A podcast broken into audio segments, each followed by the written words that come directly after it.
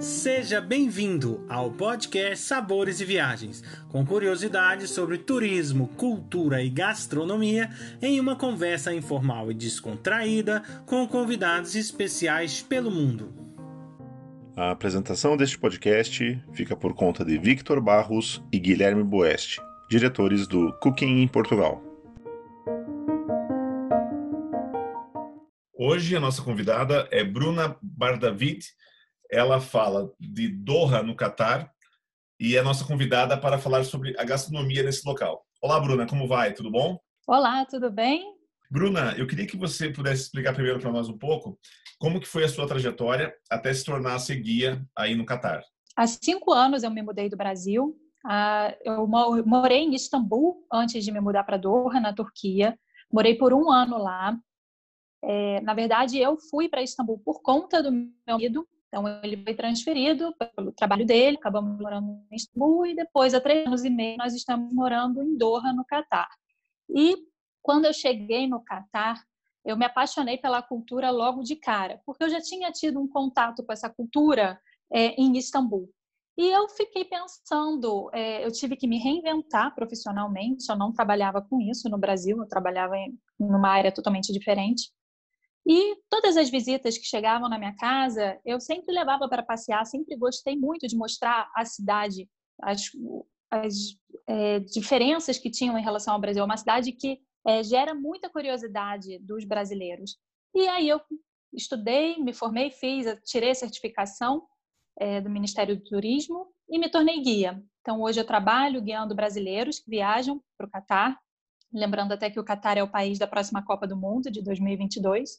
E eu faço tours privados, personalizados, recebo brasileiros. Os tours são sempre feitos com motorista particular e eu sempre faço um roteiro que se adeque às expectativas do cliente.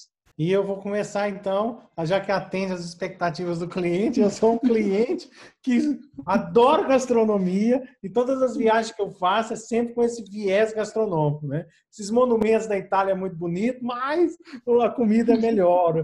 E aí provavelmente tem muita coisa bacana no que se compete, no que se fala é, sobre gastronomia, né? Como é que é mais ou menos assim a, a gastronomia de uma maneira geral? Né? é muito diferente com a nossa real, igual, por exemplo, a gente faz esse contraste com o Brasil, né? ou até com os outros países árabes, né? para quem já conhece aí algum outro país, qual que é o, né? o que, que surge aí de diferente quando se fala em gastronomia no Catar? A gastronomia do Catar ela é muito diversificada, na verdade. O Catar ele é um país feito por estrangeiros, por expatriados. 90% da população é de fora. Então, você tem em Doha é, diversidade de restaurantes de todas as culinárias. Temos até restaurantes brasileiros. Então, você encontra restaurantes indianos, restaurantes árabes, restaurante italiano, você tem de tudo. Mas vamos falar da gastronomia é, local, né? Dos, a, a culinária catari. É, é, uma culinária muito rica. Na verdade, a refeição para eles é uma é símbolo de união, né? Então é, é um, é um momento muito importante para eles. Então, faz parte da vida deles se reunir com a família para poder comer. Então, eles fazem pratos maravilhosos para comemorar feriados, é, para comemorar o fim do Ramadã, por exemplo, é um momento que durante o mês inteiro, quando eles terminam o jejum, eles se encontram para comer. E faz parte essa questão da refeição da vida deles. Então, falando um pouquinho da, da culinária Qatari, é uma culinária que tem forte influência indiana, iraniana e libanesa. Então, é, provavelmente, é, no Brasil tem restaurantes árabes, então você encontra no Catar é, comidas que você já comeu provavelmente em algum momento no Brasil ou em outros lugares por conta dessa forte influência, mas também é uma culinária que tem um sabor muito peculiar porque tem essa questão da mistura do, da culinária indiana com muito tempero, da culinária iraniana com o uso do açafrão e da culinária árabe, né? Então é uma culinária muito diversificada, muito gostosa e que você tem muitas opções, né, para todos os gostos. Então até mesmo para quem viaja ao Catar e quer comer qualquer tipo de comida lá, você encontra. Tem restaurantes maravilhosos, todos os tipos de pratos, justamente também por conta dessa questão do Catar é, ser um país feito de expatriados, né? 90% da população é, é de fora. Em relação assim aos tipos de carne, quais os tipos que você mais vê assim na alimentação normal das pessoas que vivem aí? No Catar se come muito cordeiro. Esse é o tipo de carne que, que eles consomem bastante. Seguido do, da, dos peixes, né, frutos do mar, porque o país ele é uma península, são mais de 560 quilômetros de costa, então a pesca sempre fez parte da vida deles. E frango e carne de boi. Lembrando que a carne de porco ela é proibida. Tá? Os muçulmanos eles não podem comer carne de porco. Para eles é um alimento haram. Haram é um alimento pecaminoso, né? É pecado, é proibido. Então eles não podem comer. Isso significa que não vende carne de porco no Catar? Não, mas a venda é restrita e para você comprar é em um único supermercado da cidade que vende e só pessoas com autorização podem comprar. O mesmo se aplica para bebidas alcoólicas. Bebida alcoólica no país ela é restrita, não se vende em mercado, não se vende em restaurante de rua, somente em restaurantes internacionais. Então, os turistas que vão ao Catar podem beber, sim, mas nesses lugares específicos. E o residente que mora lá, mesmo esquema da carne de porco. Você tem que ter uma autorização e você compra nesse supermercado específico que vende a carne de porco. Fazendo um gancho aí, já você comentou das bebidas, né? O que, que é o mais comum aí de se beber? A questão do vinho é bem explorada, a cerveja ou não? Tem suas bebidas específicas? Não, eles têm bebidas não alcoólicas que são muito tradicionais. Então, no verão, eles costumam beber muito uma bebida chamada lemon mint, que é uma, é uma limonada batida com menta, é muito gostosa, muito refrescante e ela é batida com muito gelo. Então ela fica num estilo frozen. Muito bom. E no inverno eles consomem muito carac. Carac é um chá preto de origem indiana, né? Isso é influência indiana, com açafrão, cardamomo, leite e é bem gostoso.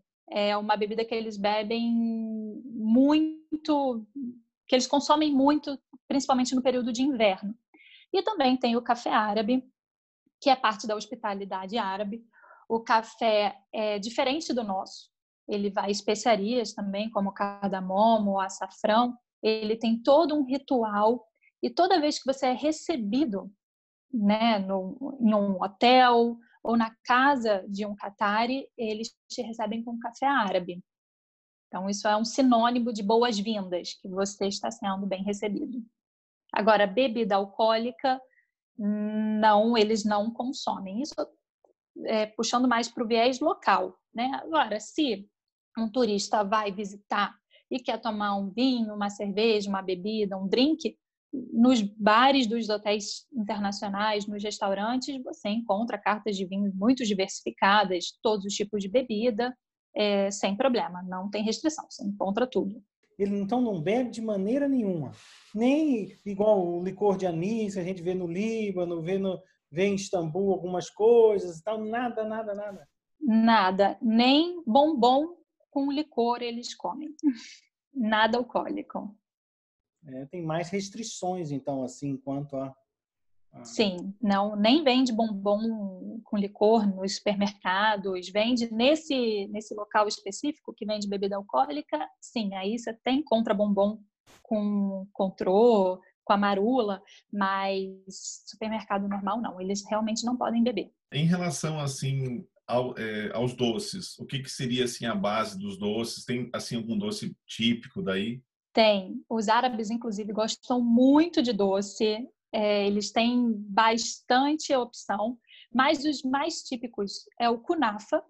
O kunafa ele é de origem libanesa, é um doce que é uma massa fritinha recheada com queijo e vai uma calda de mel por cima, muito gostoso. Tem também o lukmat.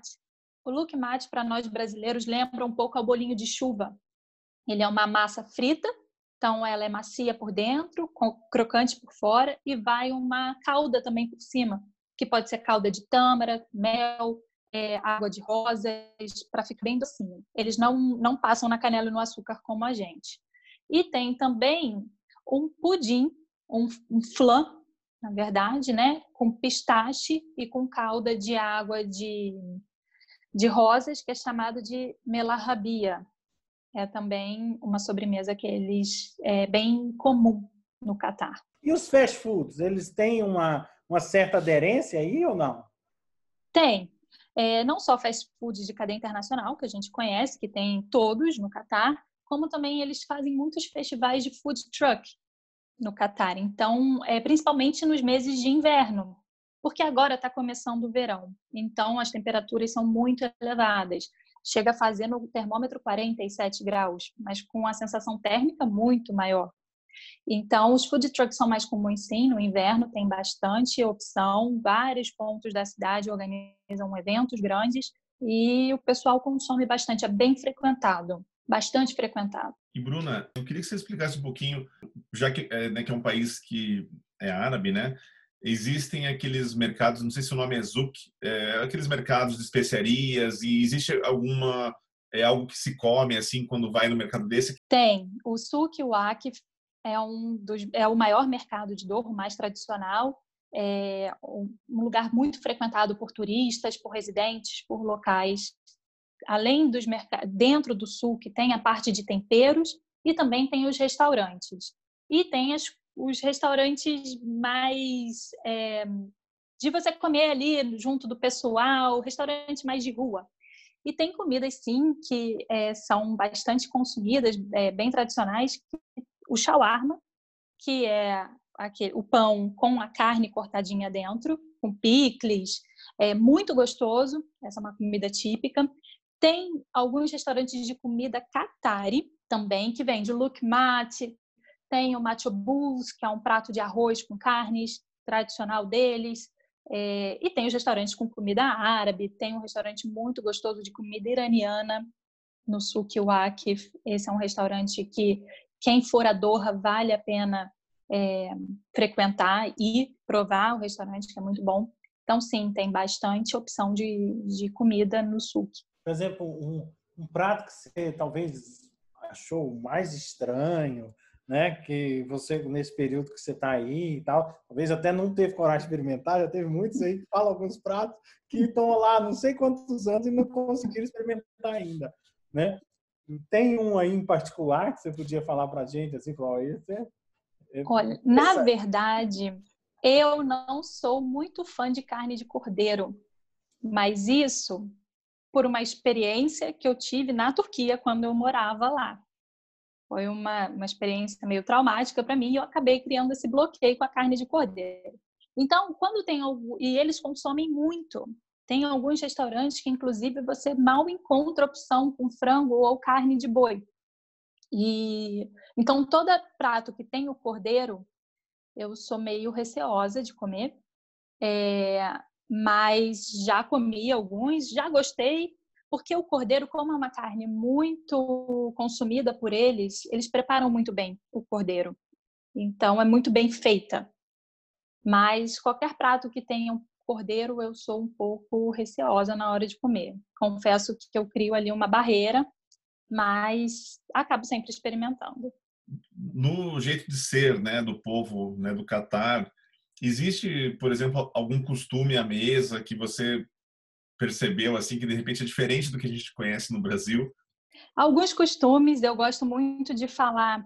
É, o primeiro em relação às tâmaras, as tâmaras são alimentos muito consumidos por eles, principalmente nos meses, no mês do Ramadã. O mês do Ramadã é um mês em que é o mês mais sagrado para os muçulmanos. Eles têm que fazer um jejum do nascer ao pôr do sol.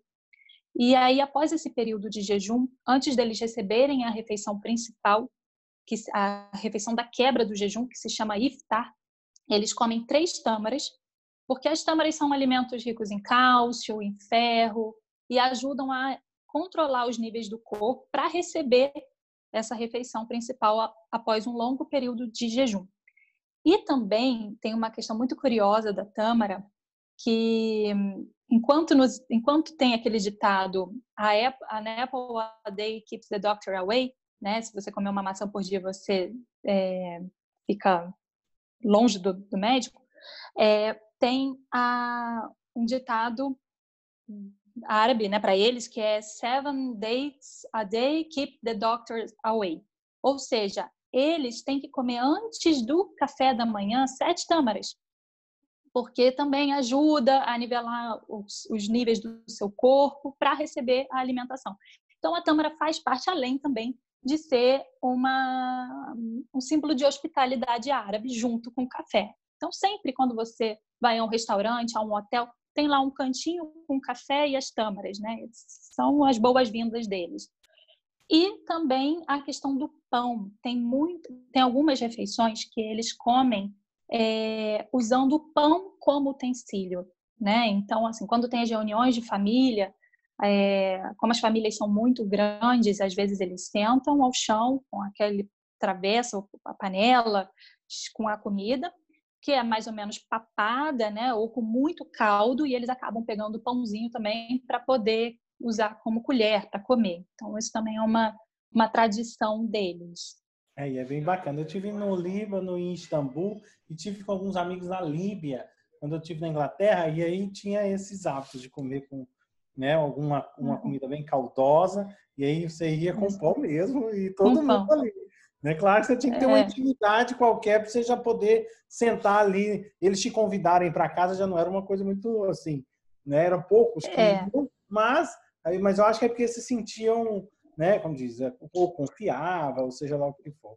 Mas pronto, isso era só um hum. parênteses. Deixa eu lhe perguntar, aí explorando um pouquinho essa questão do Ramadã, e como que funciona por exemplo, os restaurantes, eles se adaptam para isso, ou o próprio comércio, né?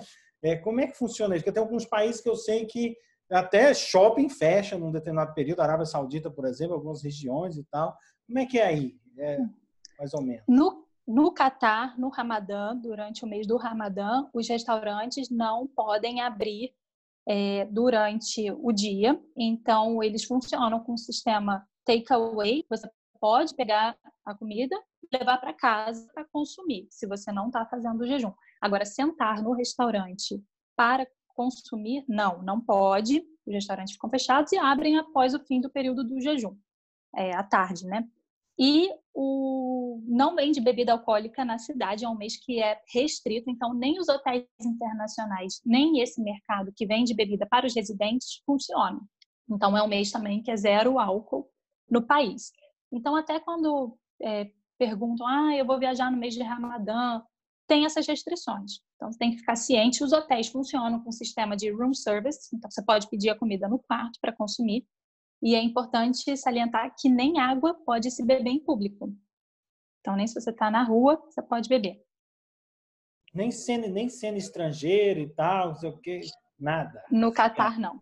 não. É bem complexo, né? Tem que, tem, tem que estar preparado. É por isso que é importante. Tem que estar preparado. Pessoas que estão aí, né, para fazer, conduzir, né, durante esse, para que seja um, passeio prazeroso e que não tenha problema, né? E, e é um mês que ele é, como ele é uma cultura muito diferente da nossa brasileira, é um mês que as comemorações também são muito lindas. Os hotéis se enfeitam, fazem os buffets de iftar, que é essa refeição principal após a quebra do jejum. Então, é, o Ramadã, se você vai preparado, já sabendo das restrições que tem, você consegue aproveitar uma cultura muito diferente e é muito válido. Eu acho legal, é, porque a cidade fica em festa é, muda, né? Em vez de você ter a cidade viva durante o dia, a cidade fica mais viva durante a noite, os horários, alguns é, shoppings, lojas, é, escolas mudam os horários, atendimento médico, às vezes você funciona só à noite, então às vezes você consegue marcar uma consulta médica 11 e meia da noite, por conta do horário diferenciado do Ramadã.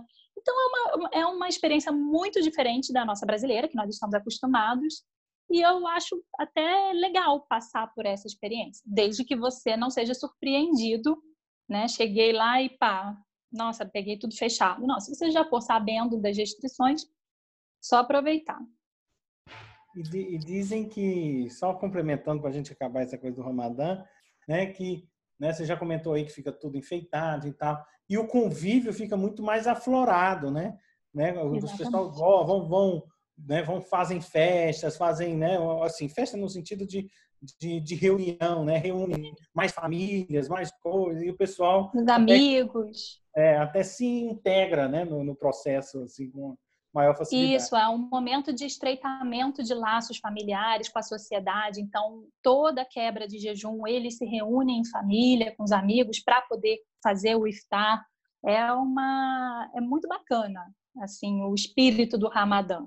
Em relação assim à cidade é, de Doha, ela, portanto, tem praia e tem deserto. Eu queria que você falasse um pouquinho para nós de algumas experiências que você proporciona quando as pessoas é, te procuram para passear. Isso. Doha, como eu disse, tem mais. O Catar, o país é uma península, tem mais de 560 quilômetros de costa, então tem muitas praias. Mas as praias dentro da cidade de Doha, é, algumas são proibidas de frequentar, então você não pode se banhar, não pode fazer esporte aquático. Outras dos hotéis você pode usar. Então, se você estiver hospedado no hotel ou quiser pagar um day use, você pode. E aí você pode usar roupa de banho normal, biquíni, sunga, é, não tem problema. E as praias mais afastadas de Doha, você, ou seja, mais para longe, mulheres que usar o burkini, então que é um biquíni, não é um, você pensa que é uma roupa de lycra, né, toda coberta, e os homens têm que usar bermuda e camiseta, não podem usar sunga. É... E tem, os tem dois desertos de Qatar, que é o deserto de Siline, que esse é o mais famoso, que é onde tem as dunas, que fica perto, é na fronteira com a Arábia Saudita. Então, é onde tem passeio de camelo. É... Uma parte muito interessante desse passeio do deserto é que eles descem as dunas e depois ele chega perto da fronteira com a Arábia Saudita, o mar invade um pedaço do deserto. Então você vê duna, duna, duna e do nada um pedaço do mar. É muito diferente. É... e tem o, o, deserto de Zikrit, que é um deserto mais de pedras, ele é um deserto mais plano, é... e tem até umas esculturas de um artista famoso, o Richard Serra, também é um passeio bem bacana de fazer. É assim, quente o ano todo. Ou tem assim, faz frio também em alguma época do ano? Faz. É, inclusive, até quando eu me mudei para o Catar, eu me mudei numa época de inverno, cheguei a pegar 6 graus e falei assim: nossa, achei que eu vinha morar no deserto e tô aqui no frio da Europa. E eu sempre gostei de calor, né? Eu falei: nossa, me enganaram, achei que eu vinha morar no, no deserto. Mas sim, na verdade, o Catar, as temperaturas são muito elevadas no verão, 47 graus, que dura em torno de final de abril, já vai esquentando muito e vai até o final de setembro, começo de outubro, temperaturas muito quentes. E depois, lá para o meados de outubro até março, as temperaturas ficam em torno de 18 a 20 graus. São temperatura, é fresquinho. É, à noite faz até um friozinho que você precisa de um casaco. E é o período que chove. Então, e também chove muito pouco no Catar, e é nesse período. É, inclusive, uma curiosidade da Copa do Mundo é que é a primeira Copa do Mundo que teve a data alterada, não será feita no meio do ano, justamente por conta das temperaturas, será feita no fim do ano, de novembro a dezembro de 2022, justamente porque as temperaturas são mais amenas nesse período. Tanto no Líbano quanto na, na Turquia, né, o hábito de comer né, é uma coisa fantástica. Então, assim, aquela mesa farta é sinônimo assim, de, né, de, de acolhimento e tal. Eu me senti super bem, porque eu tenho países que eu vou, que eu peço dois, três pratos, o pessoal fala, mas vai chegar mais alguém? Esses países eu pedi dois, três, nem peço, porque tem uns que já vem tantos assim, pelo menos no Líbano, por exemplo, já enche aquela mesa e a gente se sente confortável com isso, né? Como é, é que é isso nessa questão também gastronômico, assim, de, de mesas e tal? É também farta, assim, dessa forma? É muito farta, muito. As porções dos restaurantes são fartas. Quando você é, vai a algum lugar, você é recebido com bastante comida.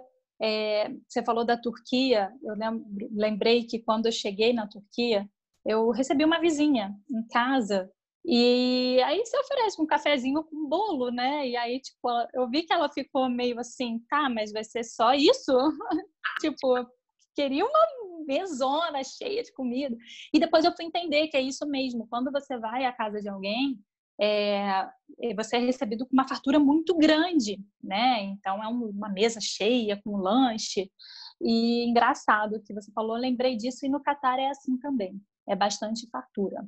Não, gosto é, é, querer comer mais, aquele negócio assim, quando você está na, nas casas também tem isso aí. Tem hora que você tem que ter como na marra, né? Porque o pessoal, não, esse tá, tá bom, mas não sei o que, você tem que tá, né? Esse, esse gosto, eu acho que é mais pelo gosto, né? De, de ver a pessoa, ver, tá, né? Tá gostando, tá comendo e tal.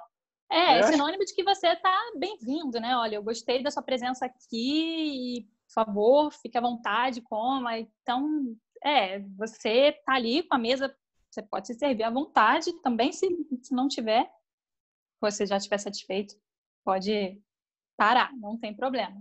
Bruna, muito obrigado pela sua participação no nosso podcast e a gente gostaria que você deixasse suas redes sociais para que as pessoas possam conhecer o Qatar com a Bruna. Meu Instagram é Bruna underline Bardavid.